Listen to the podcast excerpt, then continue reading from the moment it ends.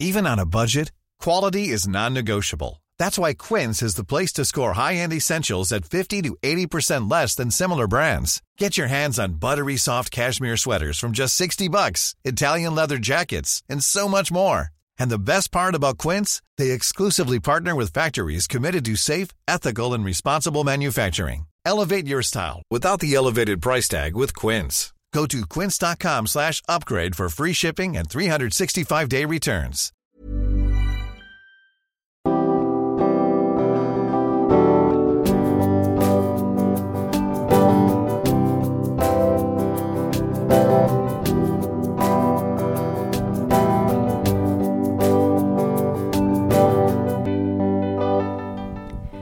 Bonjour et bienvenue dans Milkshaker, le podcast qui agite les idées reçues sur l'allaitement. Je suis Charlotte Bergerot-Palisco, je suis la maman d'un petit garçon de 2 ans que j'ai allaité durant un an et je suis la créatrice de ce podcast. Dans la vie, je suis ostéopathe spécialisée en périnatalité. Je m'occupe des femmes en général, de leur désir de grossesse à leur postpartum, des bébés et des enfants. J'accompagne spécifiquement certaines problématiques d'allaitement en libérant les bébés des tensions qui les empêchent de téter correctement permettant un allaitement serein pour la mère et l'enfant. Au fil des consultations, je me suis rendu compte que le principal frein à l'allaitement, c'était le manque d'informations, de partage d'expériences et de vécu dans une société où l'allaitement n'est pas une norme. Je vous propose donc d'interroger avec moi des mamans et des papas sur leurs expériences, mais aussi de vous informer auprès de professionnels spécialisés en allaitement. Mon objectif est simple, vous informer, vous donner les clés pour faire des choix en conscience, banaliser l'allaitement sous toutes ses formes, vous le rendre plus accessible, plus facile et alimenter ce fameux village dont on a tant besoin pour élever un enfant. Ilana Weisman est sociologue, activiste féministe et la maman d'un petit garçon de 3 ans. Un mot revient souvent quand on décrit l'allaitement, c'est l'ambivalence. On pourrait couper en deux les 8 mois d'allaitement d'Ilana. Un début tout en douceur, du bonheur, une évidence, la fusion, et une fin nettement moins rose, jusqu'à un sevrage libérateur.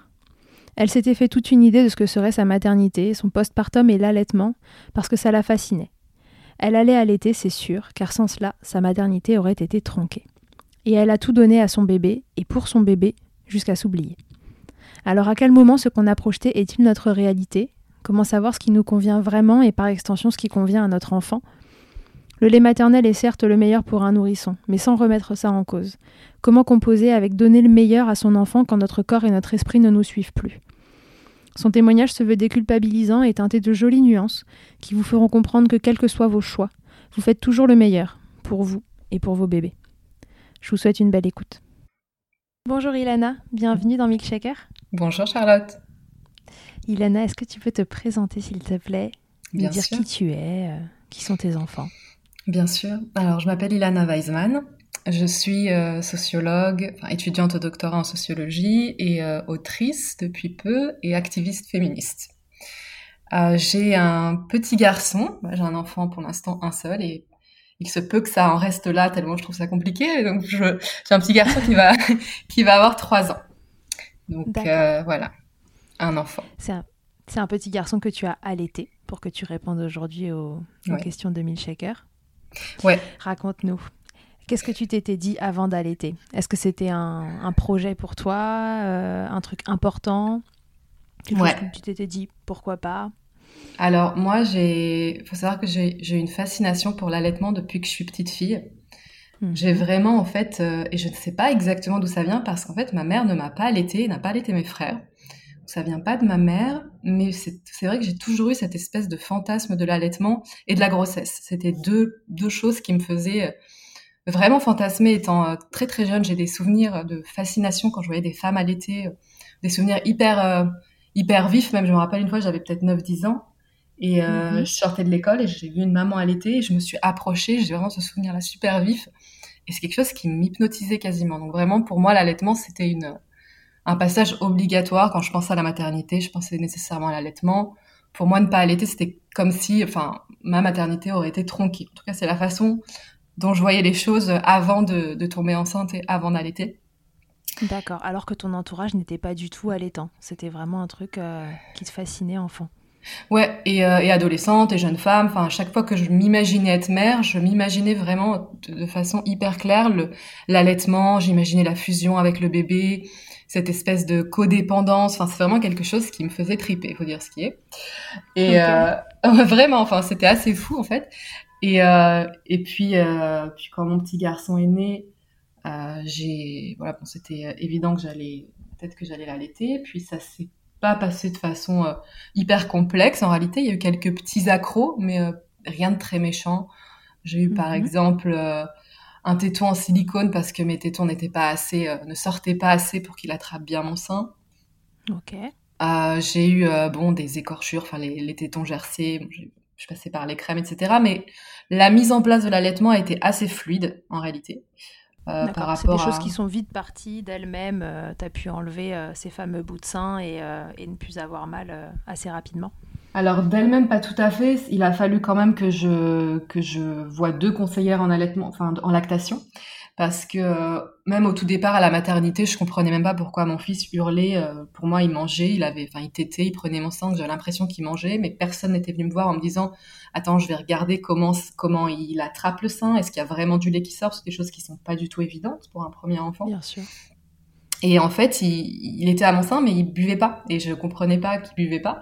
Et ensuite, bon, il y a tout le truc, on m'a mis un peu de lait, de, le colostrum dans la cuillère, lui donner la petite cuillère, etc. Donc il y a eu des petits, euh, des petites adaptations, des petites, euh, des petites mises en place euh, particulières au, début, mais après c'est vrai qu'au bout de, je pense, deux semaines, c'était vraiment hyper fluide, quoi. C'était, j'allaitais partout, j'allaitais tout le temps, j'avais aucun problème. Ouais, c'était vraiment quelque chose d'hyper naturel. Ces deux consultantes en lactation que tu as rencontrées, finalement, ont réglé les petits, les petits bobos de démarrage et ensuite, c'était parti pour, pour une aventure sereine. Ouais, sur, ouais, en tout cas sur une mise en place qui fonctionnait sur le plan mécanique. ok.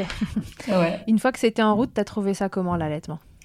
Alors, euh, en fait, il y a quelque chose. Les premiers temps de l'allaitement, j'ai adoré ça. J'ai vraiment, euh, je trouve que c'est une super transition entre ben, le moment de la grossesse où voilà, on a le bébé bien au chaud dans le ventre et puis il sort, il est, il est complètement exposé à absolument tout et donc ce, ce lien-là corporel, puis c'était un, un moment hyper fort pour moi. Je me sentais vraiment euh, vraiment en fusion avec le petit et c'était des moments super tendres. J'arrêtais pas de le regarder. Enfin, c'était vraiment un moment super fort entre nous.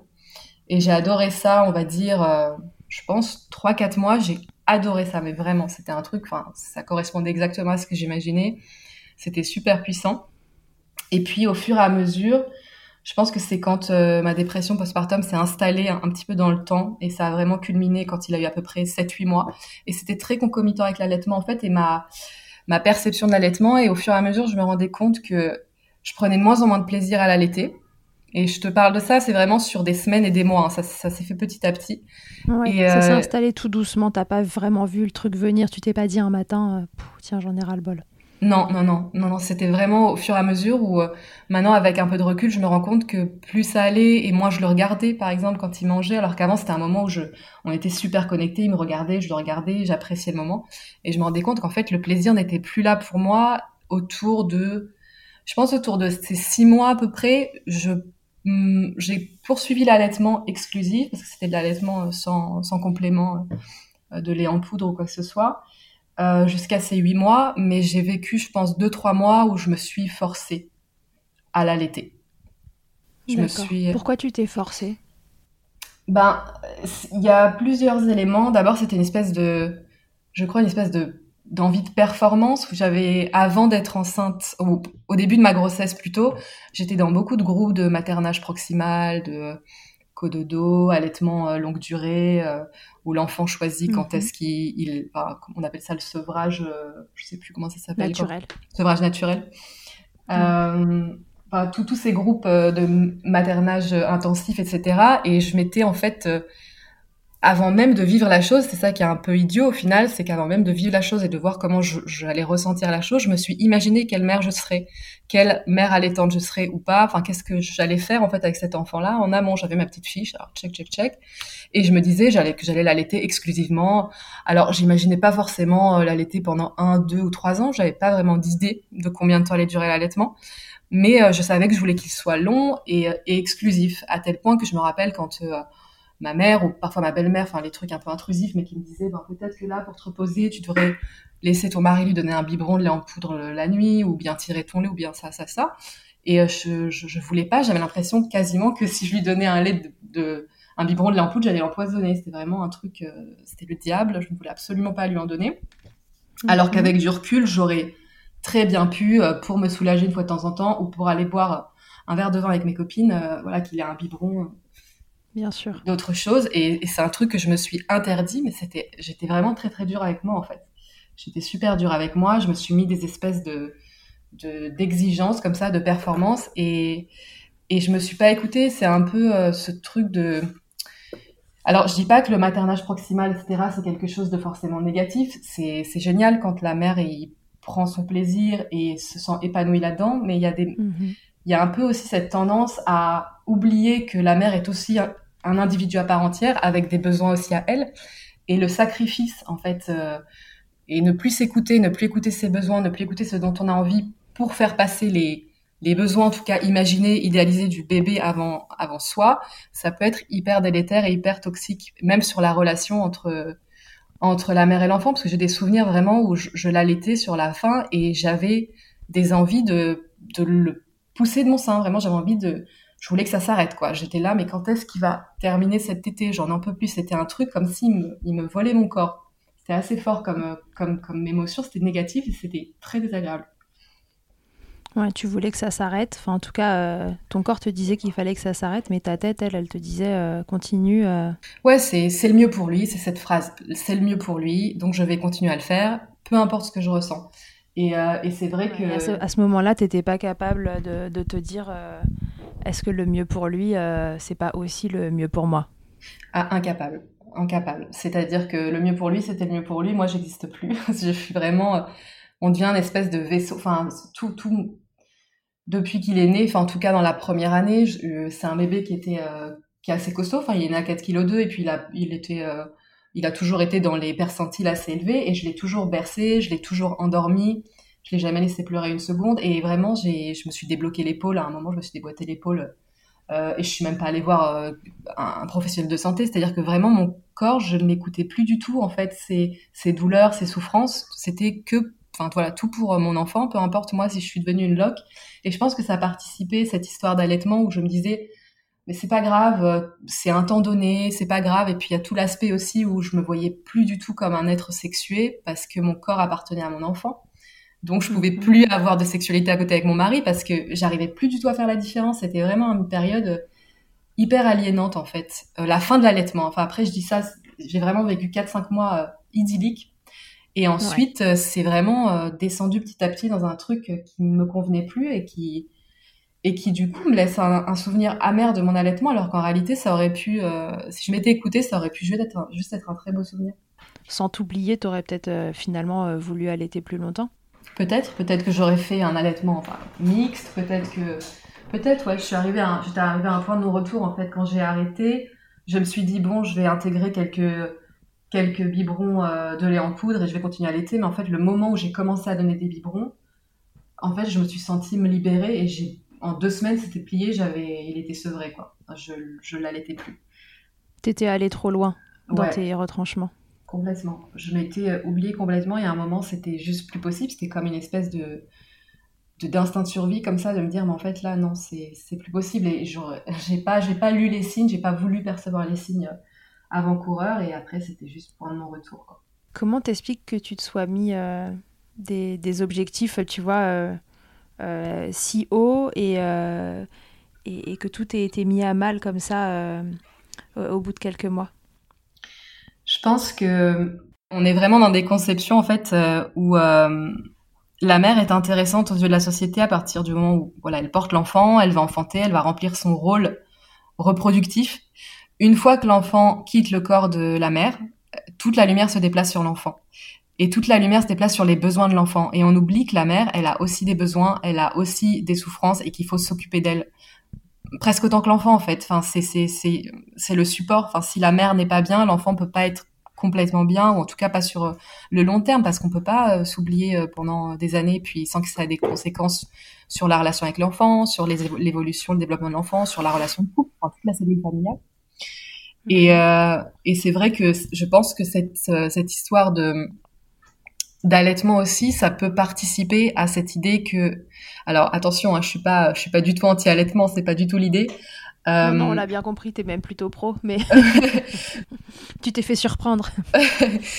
mais euh, c'est juste que il peut y avoir euh, et en même temps, c'est intéressant parce qu'il y a aussi des, enfin, il y a des injonctions qui sont, qui vont aussi dans, dans, des sens contraires, mais il y a toujours en fait cette idée que il faudrait que que la mère, en fait, donne tout et soit sacrificielle.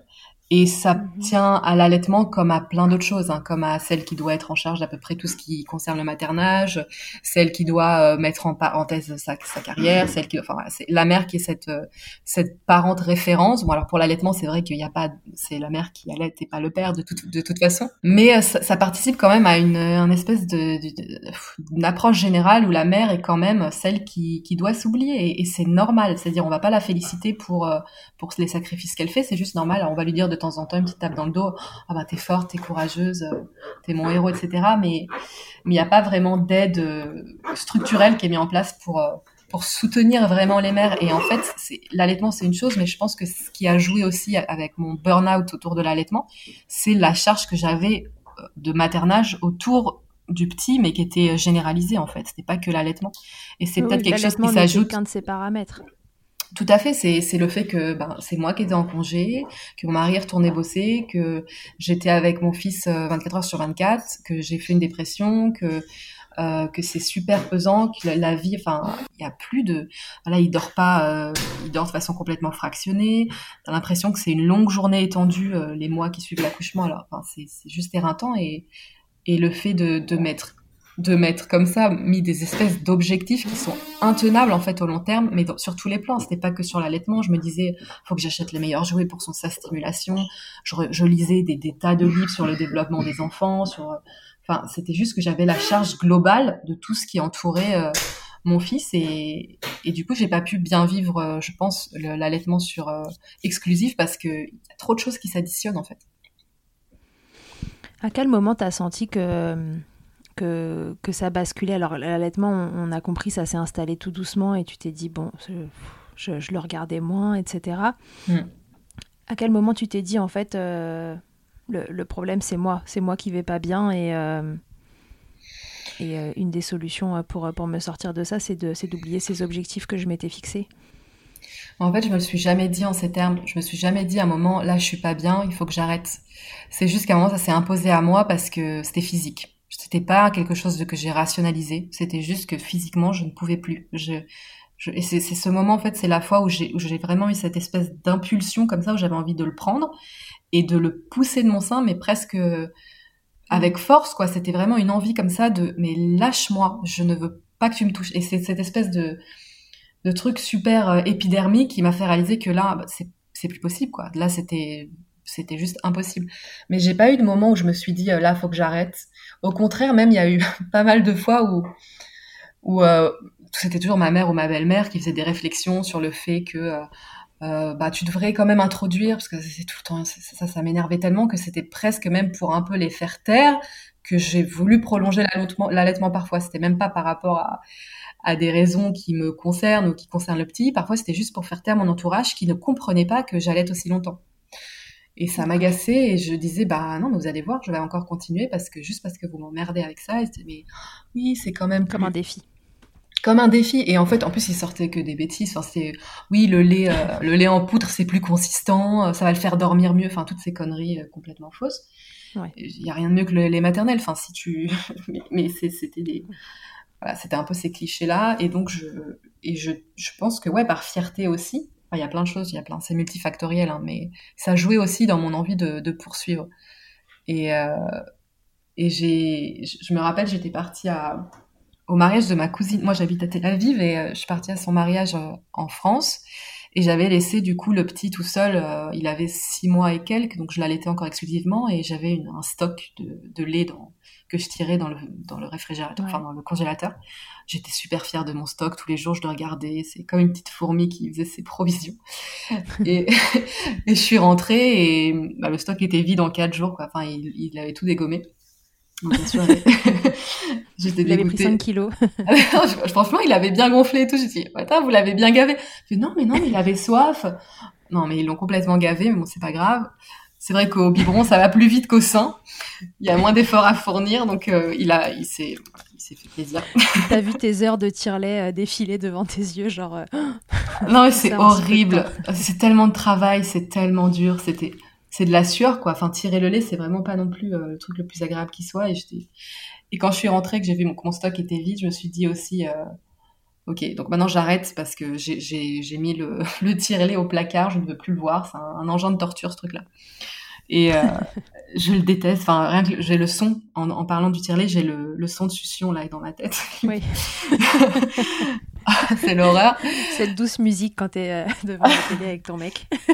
ah ouais, oh là là, non mais c'est un son de film d'horreur maintenant. Je peux pas, j'en peux plus j'ai un autre enfant, je pourrais jamais le ressortir cette machine, je sais pas. Mais, ou en silencieux, en tout cas. je sais pas si ça existe, hein, ou peut-être en manuel. Ou... Je sais pas, mais on, va proposer ça aux marques. Ah on ouais. va demander de sortir un truc de l'espace, un truc de la NASA silencieux, quoi. ouais. Mais du coup, ça m'a aussi poussé un peu à. Enfin, c'était une des étapes où je me suis dit, bon, à un moment, il va falloir que j'arrête d'allaiter, je sais pas quand. Mais le fait que j'ai plus de stock aussi, ça m'a un peu mis sur le chemin de. À un moment, je vais je vais arrêter quoi. Mais je savais pas trop quand encore. Mais c'était encore une fois, j'ai jamais vraiment verbalisé. C'était un truc, une réaction physique à un moment super forte qui m'a fait me dire ah c'est bon là, je je peux plus. Ouais. Point de non-retour, c'est ton corps qui t'a dit écoute là en fait euh, stop, ça suffit. Fin de l'histoire, euh, on n'y arrive plus. C'est souvent comme ça, c'est que il y a des signaux qu'on ne veut pas lire, qu'on a du mal à lire, et c'était pareil pour la dépression postpartum. Et j'ai eu plein de signaux avant-coureurs et je les ai pas vu jusqu'à ce que en fait tu puisses même plus fonctionner. Et euh, c'est vraiment euh, le moment où le corps il te dit bah voilà tu t'as ignoré pendant des semaines, des mois, bah là t'as plus le choix quoi. Ouais.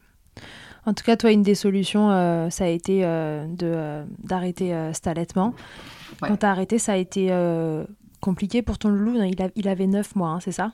Il avait 8 mois et quelques, 8 mois plutôt. Ça s'est fait facilement je pensais que ce serait plus compliqué, que peut-être qu'il aurait euh, des réticences ou, euh, mais en fait, il a pris, il prenait déjà le biberon avec de, avec mon lait de temps en temps, donc euh, il connaissait la, il était habitué à, à la tétine et ça s'est fait facilement. Il a pas eu, il a pas eu de souci avec le goût, la texture, ou je sais pas. En tout cas, c'est, il a pris le lait, le lait chimique facilement. Et moi, franchement, psychologiquement, c'était le jour et la nuit, quoi. Je, c'était un peu une résurrection, quoi. Ça t'a soulagé. Ah ouais. Non, mais vraiment, c'est plus qu'un soulagement, c'est ça m'a libéré parce que, en fait, même quand je le voyais boire le lait, puis en plus, il prenait le lait dans, il prenait la bouteille dans les mains. Enfin, c'était comme une espèce de petite indépendance quelque part.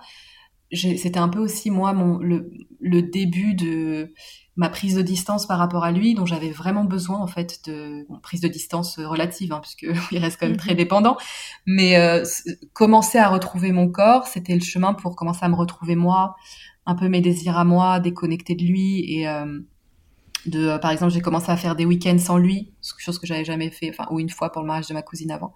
J'ai commencé à, à ressortir, avoir des amis, à ressortir, euh, boire des verres. Enfin, c'est vraiment, ça a été un moment en fait qui m'a un peu relancé dans ma vie à moi, de déconnectée de mon fils, ouais, de femme et de copine et de maman et de d'amante et de plein de choses quoi. C'était vraiment quelque chose de, ça a marqué la, la fin d'une ère, mais j'en avais besoin. C'était vraiment pas avec aucune tristesse ou nostalgie. Mm. Bah, c'est bien parfois aussi. Euh, il faut que ce soit pour du bon, l'arrêt. Bien sûr. Ben, bien sûr. Mm. Euh, donc, on a cru comprendre que ton entourage n'était pas très conciliant avec l'allaitement. Comment ça s'est passé du coup au moment où tu as sevré? Est-ce que les, les, réactions ont été euh, aussi vives dans l'autre sens? Ah, de toute façon, ils sont tout le temps. Quoi qu'il arrive, ils vont t'emmerder. C'est juste après, c'est en fait, pour ma mère, moi je viens d'une famille juive traditionnelle, je ne sais pas si c'est pareil partout, mais ils sont obsédés par la nourriture. il faut, ils sont obsédés par, par, il faut absolument, c'est-à-dire qu'à chaque fois, et encore aujourd'hui, mon fils a trois ans, quoi qu'il arrive, quand il est avec sa grand-mère, elle lui propose à manger toutes les trois minutes. C'est quelque chose de, c'est de la folie. Enfin, c'est est-ce que t'as faim? Je te prépare un truc à n'importe quelle heure de la journée. Il y a aucune règle de euh, ok bon il y a quand même des heures de repas. On n'est pas obligé de manger tout le temps. Et, euh, et donc enfin ça, ça, ça, se prolongeait dans cette histoire de lait et puis euh, le fait que bah il a toujours eu des soucis pour dormir. Mais bon ça c'est c'est une autre histoire. Mais il voulait absolument que je donne du lait en poudre, que je donne de du lait avec des céréales pour le caler la nuit. J'ai jamais voulu donner ça. Enfin c'était tout le temps cette histoire d'il faut le gaver. Il pensait qu'il le... avait faim en permanence? Oui, dès qu'il pleurait. Ah oui, non, ça c'était le truc qui me qui me c'est dès qu'il pleurait. Un enfant peut pleurer pour autre chose que de la faim. C'était il a faim. Tu, il a faim. Tu as, encore assez de lait. Enfin, c'est truc hyper culpabilisateur. Peut-être que t'as pas assez de lait. Peut-être que je sais très bien. Enfin, j'ai allaité. Ton lait, il est pas assez nourrissant. Ah oui, euh, c'est pas assez nourrissant, bien sûr. Non mais n'importe quoi. Enfin, je, je, connais mon corps. Je, je sais exactement quand il quand il boit, combien il boit. Enfin, j'entends à la succion. Enfin, j'étais devenue experte de mon enfant et de mon allaitement, et euh, c'était tout le temps ces réflexions-là, et c'était super culpabilisant et, super rageant. Enfin, vraiment, j'ai eu des, des, crises de nerfs quoi avec ma mère. Ma belle-mère se permettait un peu moins parce que bon, voilà, c'est pas ma mère, mais elle se permettait de faire quelques réflexions de temps en temps et euh, j'avais un peu moins de marche pour euh, pour crier parce que c'est pas ma mère, donc il y a moins de c'est plus compliqué. Mais je disais à mon mari, tu calme ta mère parce qu'en fait, à un moment, je, je vais exploser, ça va, c'est pas possible. Enfin, j'ai pas du tout envie de rentrer en conflit avec elle parce que je l'adore à côté de ça, mais c'est vrai que c'était l'allaitement, ça a été un sujet euh, super intrusif et ça a été vraiment, euh, ouais, l'allaitement, ça a été vraiment un sujet, un, espèce de nœud comme ça de euh, tout le monde, bon, tout le monde a son mot à dire sur à peu près tout, mais l'allaitement, c'était quand même très particulier, j'ai trouvé. Peut-être parce que oui, elle a pas, mes deux, ma mère et ma belle-mère n'ont pas allaité, donc je crois qu'elles ont aucun elles n'ont pas de modèle auquel se raccrocher, elles se rendent pas vraiment compte de ce que ça représente. Elles ont jamais, en fait, même, j'aurais bien voulu aussi qu'on me dise, euh, alors c'est pas pour avoir une médaille ou quoi, mais de me dire, ouais, c'est, bah, je suis fière de toi, que t'es allaité, que, que t'es tenue, que t'es, que t'es voulu faire ça pour, euh, pour ton enfant et tout. Et en fait, elles, elles, elles ont jamais, elles m'ont jamais vraiment soutenue là-dedans. Pour elles, c'était juste un choix lambda. Et, et au contraire, c'était même plutôt, euh, mais pourquoi tu fais ça? Pourquoi tu fais ça aussi longtemps? Qu'est-ce que tu t'emmerdes, quoi? C'était un peu ça la, vision. ouais. Et puis en plus, elle pouvait pas donner de biberon toutes les trois minutes. Non. C'était avec que toi qui pouvais gérer la nourriture, c'est quand même euh, dépossession totale. ah oui, non, ça pour elle, ça devait être très dur à, très dur à vivre. Aujourd'hui, c'est différent, elle peut lui donner des gâteaux toutes les trois minutes euh, quand je suis quand j'ai le dos tourné. Et ton conjoint? Euh, Mon conjoint, il a toujours été franchement il a été assez top sur ces questions-là.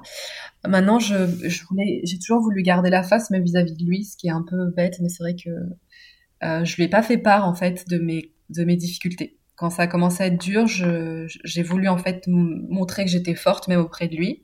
J'en ai pas parlé. Étais toujours dans tes objectifs, quoi. Tu t'étais fixé que voilà, c'était euh, maternage proximal, allaitement, et tu t'étais euh, mise dans, dans une configuration qui, dont tu pouvais pas sortir, euh, même auprès de ton mari.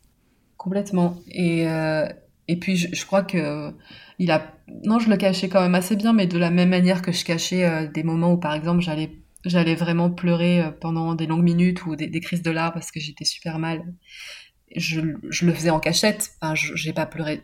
Je pleurais pas devant lui. Je le faisais sous la douche. Enfin, j'ai quand même gardé. Enfin, ce qui en fait, mais terrible quand j'y repense de, de, rester seule comme ça dans cette souffrance et, euh, et dans ces non-dits et, et, de tout garder en me disant, euh, enfin, je voulais juste en fait correspondre à cette image de mère euh, super forte.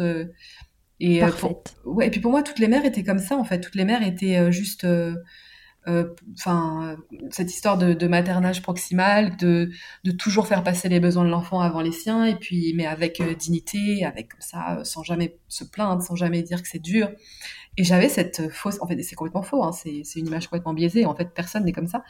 Mais euh, on a, on a l'impression que, que c'est le cas parce que pas grand monde parle des difficultés, donc on n'a pas beaucoup de représentations euh, auxquelles se rattacher pour un petit peu évoquer l'ambivalence de la maternité, ce qui est plus dur, ce qui est plus sombre. Et, euh, et du coup, ouais, je, je gardais tout pour moi. When you're ready to pop the question, the last thing you want to do is second guess the ring. At BlueNile.com, you can design a one-of-a-kind ring with the ease and convenience of shopping online. Choose your diamond and setting. When you find the one, you'll get it delivered right to your door. Go to BlueNile.com and use promo code LISTEN to get $50 off your purchase of $500 or more. That's code LISTEN at Bluenile.com for $50 off your purchase. Bluenile.com code LISTEN. Et euh, en fait, c'était c'est assez terrible quoi, parce que tu te sens super seul.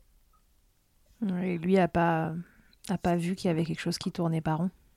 Bah, juste sur la fin en fait quand euh, quand, quand je pouvais plus cacher en fait. Quand j'ai quand j'ai voulu arrêter enfin je à un moment donné je, tu peux plus cacher à personne et ça explose mais du, mais ouais t'as pas vu euh, t'as pas vraiment suivi l'évolution et c'est un peu choquant du coup pour la personne qui se dit mais waouh mais je j'ai pas réalisé que t'allais aussi mal en fait. Ouais il débarque au moment où toi tu décompenses. Exactement. Ouais une fois que, que l'allaitement était arrêté, tu as été vite mieux. Tu disais ça a été une soupape pour toi euh, d'arrêter ça. Ouais, ça c'était. Mais vraiment, je l'ai ressenti, mais c'était instantané. Je me rappelle vraiment de le regarder prendre son biberon et de me dire waouh, mais quel. Mais pourquoi j'ai pas arrêté plus tôt en fait? Pourquoi j'ai. Je savais que j'aurais dû arrêter quand j'ai quand j'ai eu les premiers les premières émotions euh, négatives où je me suis dit mais là en fait euh, je suis fatiguée, j'en ai marre de que ce soit moi qui me lève, j'en ai marre, enfin genre j'arrive plus je me sens euh, vampirisée quoi. C'était comme une espèce de petite bestiole à un moment. Enfin, je sentais vraiment que qui me prenait mon énergie vitale en fait. C'était quelque chose de super négatif. Et euh, dès que j'ai commencé à avoir des émotions de ce type-là, j'aurais dû me dire ok là, c'est le moment peut-être de faire du mixte, c'est le moment peut-être de je sais pas de ouais et j'ai pas du tout euh, puis après il y a des mois qui sont passés puis à la fin c'était mais ouais du coup quand, quand j'ai arrêté ça a été immédiat le sentiment de de souffler, quoi. Ouais, et puis quand on va pas bien, c'est pas évident non plus de, de mettre le doigt sur, euh, sur les différentes choses qui, qui font qu'on va pas bien. pour toi, l'allaitement n'était pas le problème au démarrage. Oui, oui, oui, complètement, puisqu'en plus j'avais vraiment pris du plaisir à l'allaitement, donc c'est dur de se rendre compte de, à un moment il y a une transition et ça change de nature. C'est pas toujours évident d'analyser ça. Ouais, sur le coup en tout cas. Cette expérience d'allaitement, Ilana, est-ce qu'elle a eu euh, un impact dans ta vie euh, personnelle, professionnelle, dans, les idées que, que tu véhicules aujourd'hui? Euh, Pour ma vie professionnelle, pas vraiment, parce que j'étais, d'ailleurs je suis toujours en doctorat, j'étais en doctorat et j'avais fait une année de césure. Donc j'ai pas eu de problématique de aller au boulot, tirer au boulot, est-ce qu'il y a des endroits où je peux tirer mon lait, etc. J'ai pas eu ça et en fait il est rentré à la, à la crèche quand il avait près d'un an. Donc il euh, n'y a pas eu non plus de je dois ramener du lait à la crèche ou des choses comme ça. Donc c'est vrai que ça a été. tout s'est passé quand vous étiez tous les deux tout le temps ensemble. Ouais, ouais. Donc j'ai pas vraiment eu à m'adapter à une situation extérieure à, la, à notre maison.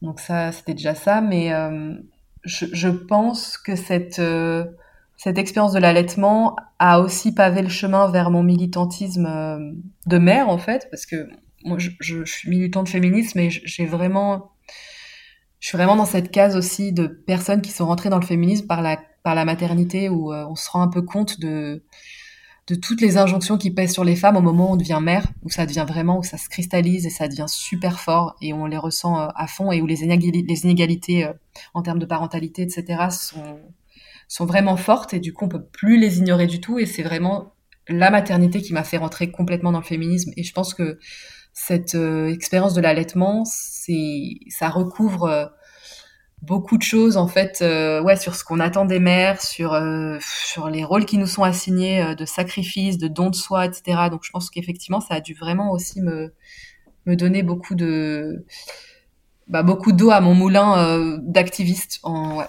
cette hmm, expérience ça a tamponné des idées qui étaient déjà présentes mais ça les a fait surgir ouais. au grand jour ouais mhm. Euh, on en profite pour que tu nous parles deux secondes de, ton compte, justement. Ouais, euh, ben c'est un compte, euh, alors c'est mon nom, c'est Ilana Weisman. c'est un compte militant, donc je produis du contenu un petit peu au fil de l'eau, enfin en, fonction de l'actualité ou des sujets qui me, qui me tiennent à cœur. Donc il y a pas mal de contenu sur les questions de maternité. Moi, j'avais, j'étais rentrée un peu sur la scène féministe au moment de la campagne Mon Postpartum, où euh, c'était le hashtag qui était, qui date de février dernier et, euh, qui avait vraiment, enfin, qui avait, qui avait fait grand bruit, qui avait un peu agrégé des, des témoignages de femmes qui ont vécu euh, bah, un postpartum, que ce soit, il y avait des femmes qui le vivaient euh, en ce moment, des femmes qui, qui l'avaient vécu 10, 20, 30 ans auparavant, donc c'était une grande prise de parole, super intéressant à voir. Ouais, euh, c'était incroyable. Ouais, c'était super chouette, enfin vraiment, il y avait...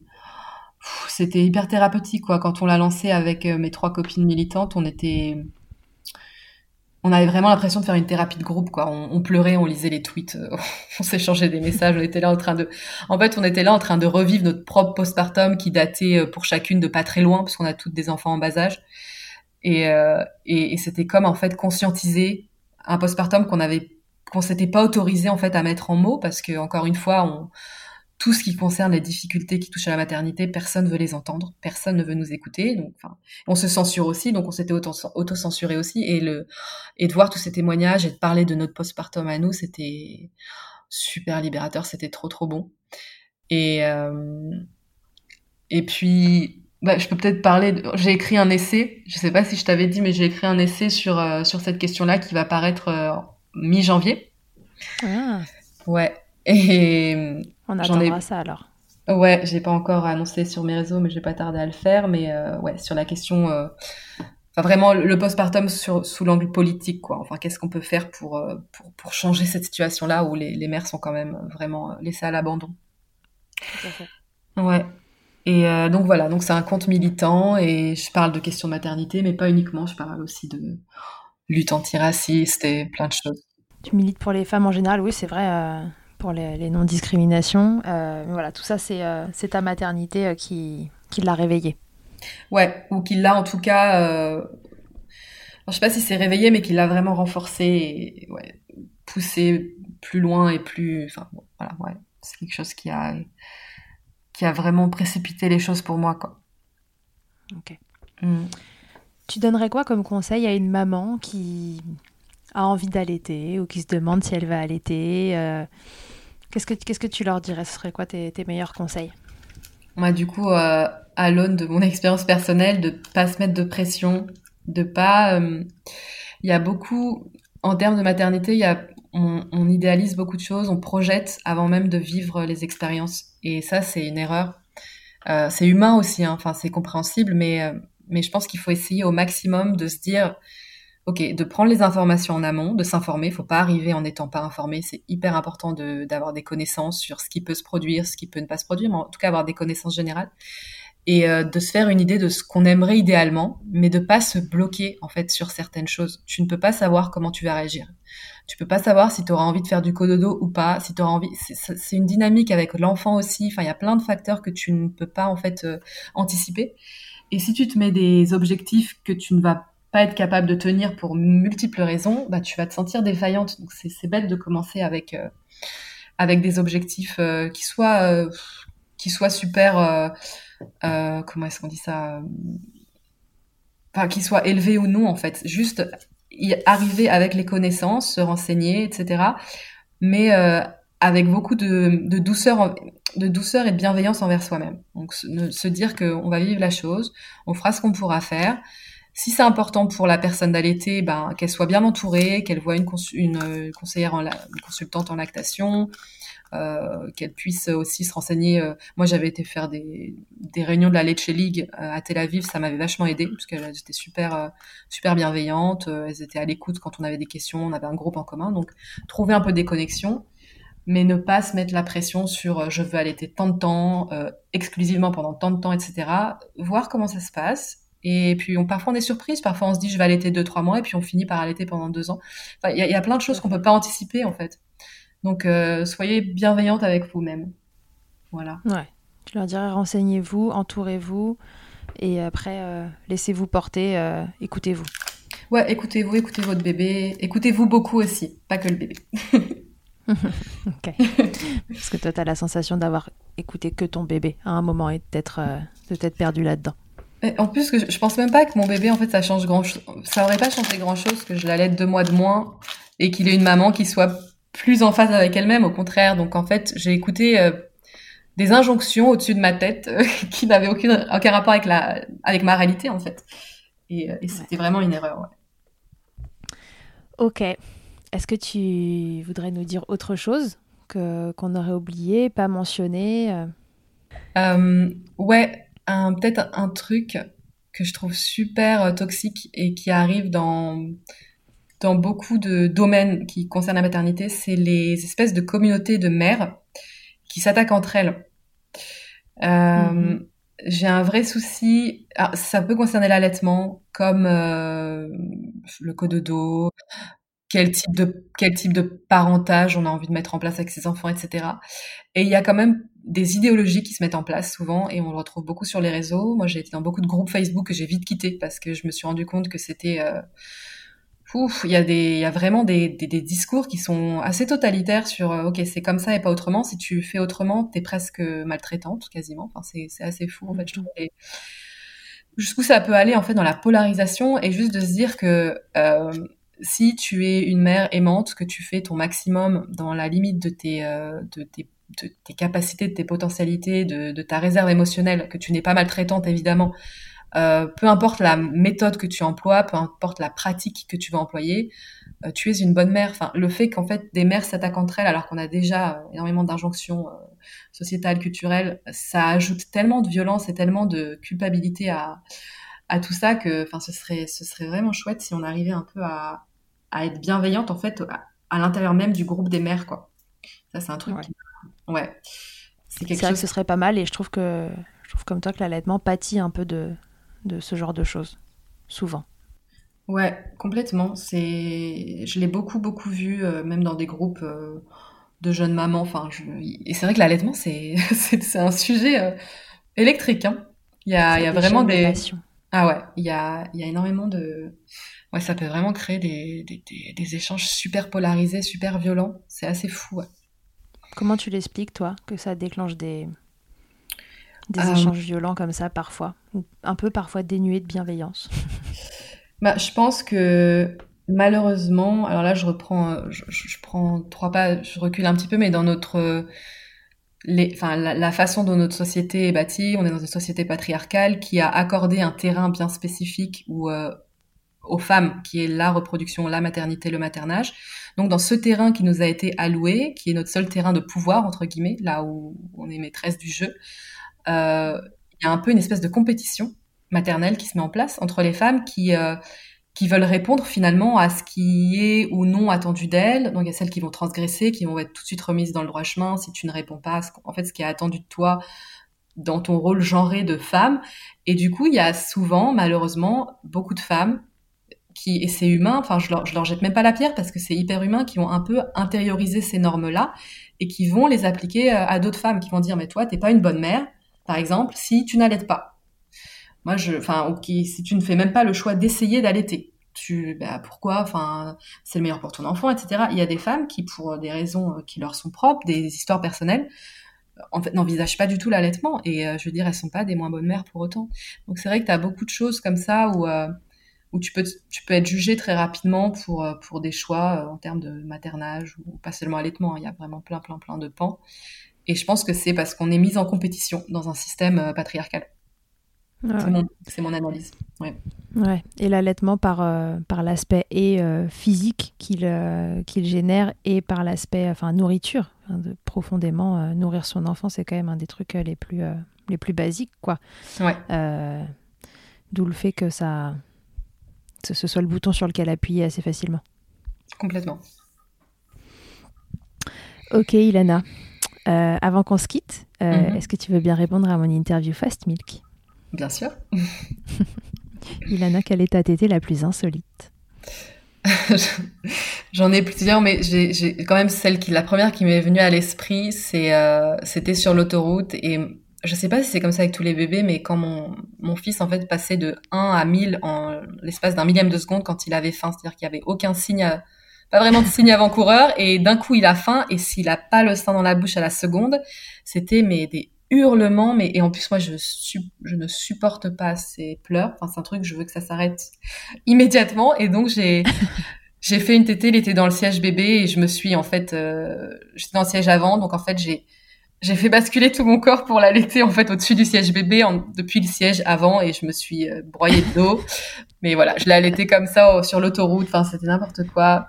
Et en plus, t'es pas allé chez l'ostéo derrière parce que tu pensais pas à toi. Non. ah non, mais de toute façon, mon corps c'était mais en vrac totalement tout, mm. absolument tout mon corps. Encore, il était là pour porter ta tête, c'est ça? C'est déjà ça, ouais. Et nourrir ton fils. Et nourrir mon fils, et bercer mon fils, et nourrir mon fils, ouais. C'était une petite une acrobatique, quoi. ok. Le truc le plus glamour, Ilana, qu'il t'ait été donné de vivre durant ton allaitement Ouais, il avait écrit ironique ou pas, parce que j'ai pas vraiment de trucs super glamour, donc je vais prendre la carte ironie. Euh, bah, je rentrais de je rentrais de, du mariage de ma cousine, donc j'avais pour la première fois laissé mon fils tout seul, qui était encore allaité exclusivement pendant un week-end. Et euh, j'étais à l'aéroport et j'ai pas du tout en fait anticipé le fait qu'il bon, il faut que je tire mon lait évidemment toutes les deux trois heures, donc j'ai pas arrêté euh, pendant tout le week-end de devoir aller tirer mon lait. J'avais un tire-lait électrique et j'étais à l'aéroport et je me rends compte en fait que j'ai besoin d'une prise pour euh, pour tirer mon lait il y a mhm. pas, il y a pas de prise, donc euh, j'étais, euh, je, je, savais pas quoi faire. J'étais en train de, je regardais dans les toilettes, est-ce qu'il y a une prise, est-ce qu'il y a de l'électricité? J'ai trouvé nulle part où aller.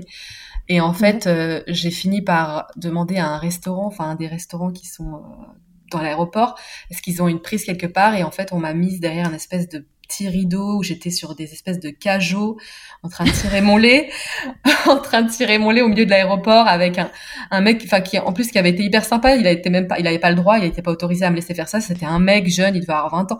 Enfin c'était une espèce de fast-food et il m'a laissé faire ça dans un coin et puis de temps en temps il disait vous avez fini mais sans, sans oser bouger le rideau parce qu'il avait honte. Enfin il voulait pas. Je fais oui bientôt. Enfin donc c'était les aléas techniques de fou quand les seins sont j'avais les seins qui allaient exploser je peux pas rentrer dans l'avion comme ça je vais faire une mastite. Donc donc c'était mon... pas fait un petit selfie à nous donner pour euh, la couverture du bah je, je, pense que j'en ai un figure-toi. Je, je, vais je vais regarder parce que ça m'étonnerait pas que j'en ai un. Je, je crois que je me suis prise en photo ouais. Ok. Ta position préférée dans le Kama Sutra de l'allaitement?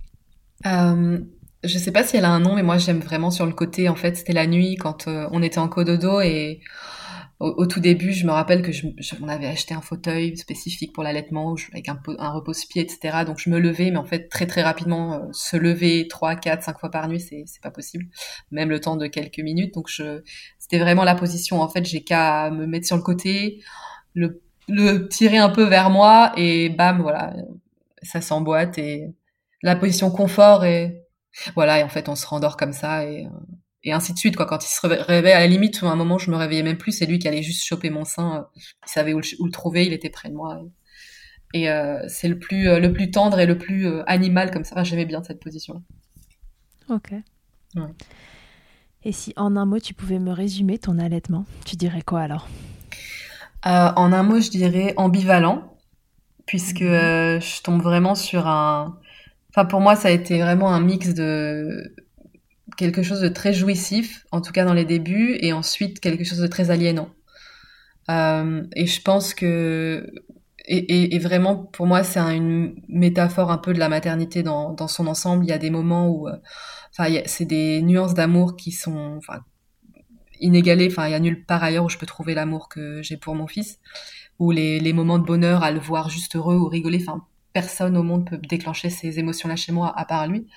Et des moments où je me sens prisonnière, en fait, où je me sens euh, dépossédée de, qui je suis, de de plus savoir exactement qui je suis, euh, sans rapport avec lui. Et donc, c'est cette ambivalence constante, en fait, entre le plaisir, le bonheur et, et l'aliénation. Ouais. Ouais. C'est la sensation de, de, la maternité en général, mais c'était poussé à son paroxysme. Euh, à l'allaitement. Rapport à l'allaitement. Ouais, c'est ça. Ok. Ilana, tu vas mieux aujourd'hui. Ta dépression du postpartum est terminée. Oui. Oui, oui. Un, petit conseil à des, à des mamans qui se sentiraient pas bien en postpartum, du coup, euh, ce serait quoi? Ce serait de se faire accompagner?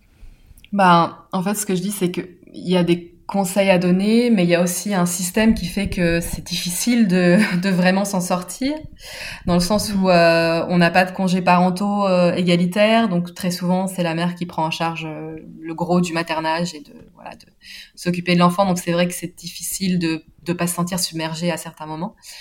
Et il n'y a pas non plus de, de, politique de santé publique très appuyée pour vraiment suivre les mères en postpartum non plus. Donc, euh, disons que le mhm. système n'est pas fait pour nous aider.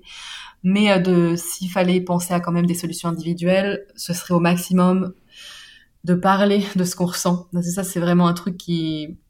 Et je comprends pourquoi j'en ai pas parlé, mais avec le recul, c'est la première chose que j'ai envie de dire aux mamans qui se sentent euh, isolées, qui se sentent défaillantes. Vraiment, enfin, vous êtes tellement, mais c'est tellement commun en fait. Vous n'êtes pas toute seule du tout. Toutes les mères passent par là et, et vraiment parlez-en ou à votre conjoint ou à quelqu'un de votre entourage en, qui vous avez confiance, avec qui vous pouvez, vous sentez que vous pouvez parler, des amis, aussi des associations, des groupes de parole, parents et féministes. Euh, L'association Parents et Féministes a créé des groupes de parole pour les mamans et leur entourage il y a Maman Blues, il y a des comptes Instagram, des, des podcasts, euh, voilà, il y a plein, plein, plein de ressources en ligne aussi pour, euh, pour, euh, pour se sentir un peu moins seul. Et ouais, vraiment parler et essayer de, de décharger un peu aussi le, les tâches avec bah, le conjoint, quand c'est possible, évidemment, parce que je sais que c'est pas toujours évident. Euh, mais ouais, donc restez pas seul parce qu'en fait vous n'êtes pas seul. C'est ça, on n'est pas seul du tout. Pas du tout. Au contraire, on est vraiment ensemble. Yes. ok. Merci beaucoup, Ilana, d'avoir répondu à mes questions. Bah de rien, un avec plaisir. d'écouter ton histoire. Euh, Merci, Charlotte. Et puis, euh, bah, écoute, euh, je te dis à très vite. Si vous voulez suivre Ilana, donc ça se passe sur son compte, Ilana Weisman. Mhm. Et voilà, Ilana, quand elle parle, c'est jamais pour rien en général. Donc, si, vous voulez, si, vous voulez, suivre son compte, euh, c'est toujours intéressant et ça, comment dire, ça, ça éveille sur, euh, sur des points de vue. Merci. Je trouve. Euh, voilà, bah, à tous et à toutes, à très bientôt pour un nouvel épisode de Milkshaker. Et Ilana, je te dis à très vite. Oui, au revoir. Merci mille fois d'avoir écouté cet épisode de Milkshaker. Vous pouvez suivre l'actualité du podcast sur le compte Instagram du même nom et sur mon site internet charlotte-bergerot.fr où vous retrouverez tous les épisodes mais aussi une rubrique Milk Letters constituée de témoignages écrits, un autre support pour vous transmettre toujours plus. Si vous avez aimé ce podcast, n'hésitez pas à m'aider en le soutenant. Pour cela, je vous invite à vous abonner, à laisser un commentaire, à lui attribuer 5 étoiles en fonction des plateformes ou encore en en parlant beaucoup, beaucoup, beaucoup autour de vous. Je ne vous présente plus Emma et son titre I'll Be There qui continue de nous accompagner. Et je vous dis à très vite pour un nouvel épisode. D'ici là, n'oubliez pas, prenez soin de vous, milkshakez autant que vous le voudrez et bousculons ensemble les idées reçues sur l'allaitement maternel. I hate to see you down. Can't stand to know your When you say it's getting loud, the voices in your heart. And you know I get it, so let it all out. Keep your head up, your masterpiece, and I'll swear that I'll be there by your side. A text away, can find me. It just